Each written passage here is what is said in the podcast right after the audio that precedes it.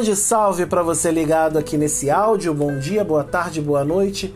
Aqui quem fala é João Aranha e bem-vindos a mais uma edição do Aranha Verso.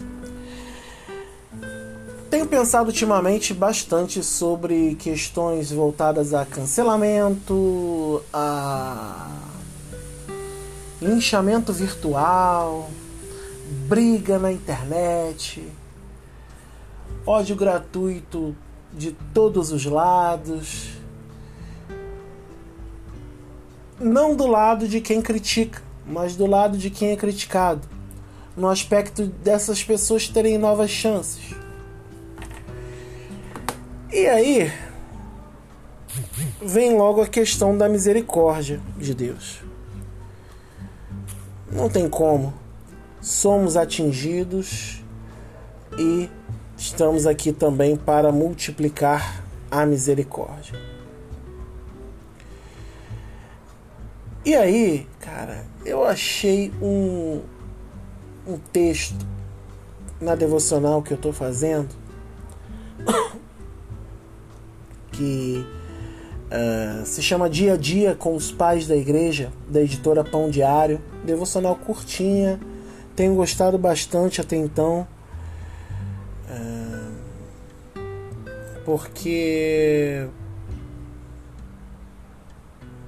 o texto, o texto tocou muito em mim.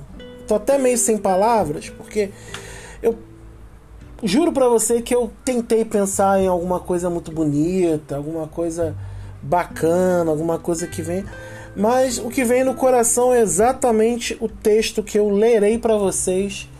E essa é a nossa reflexão de hoje, porque reflexão de João Crisóstomo, chamada A Misericórdia de Deus. E aí eu lendo, vocês vão entender por que falar nesse texto, falar da misericórdia de Deus dentro desse contexto tão violento. Vamos lá. A misericórdia de Deus, João Crisóstomo. Esta é a misericórdia de Deus. Ele nunca desvia sua face de um arrependimento sincero. Se alguém que se tornou extremamente iníquo decide retornar ao caminho da santidade, Deus o aceita e o acolhe.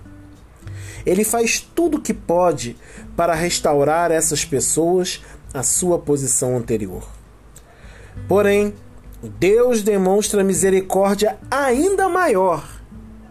Se alguém não demonstrar total arrependimento, ainda assim ele não ignorará sua pequena e insignificante chance.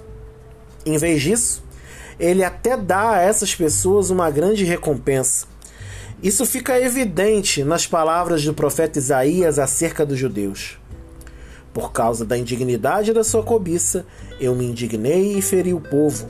Escondi a face e indignei-me, mas rebelde seguiu ele o caminho da sua escolha. Tenho visto os seus caminhos e o sararei. Também o guiarei e lhe tornarei a dar consolação, a saber, aos que dele choram. E podemos citar também aquele rei mais ímpio, Acabe.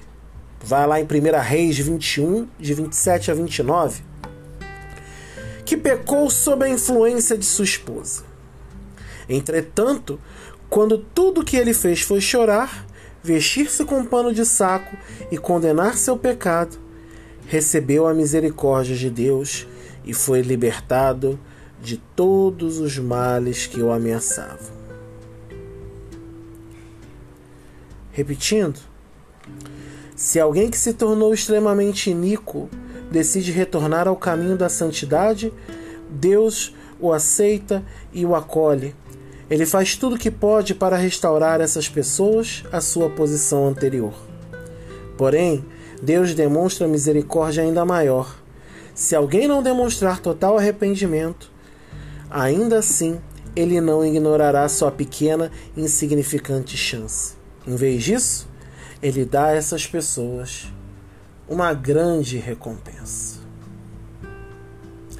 É isso, gente. É curto e direto. A você que ouviu aqui, se gostou, compartilha, deixa sua opinião aí nas redes sociais do, da descrição do áudio. E é isso, gente. Eu me despeço aqui. Que Deus te abençoe na caminhada. Um beijo, um abraço e fui.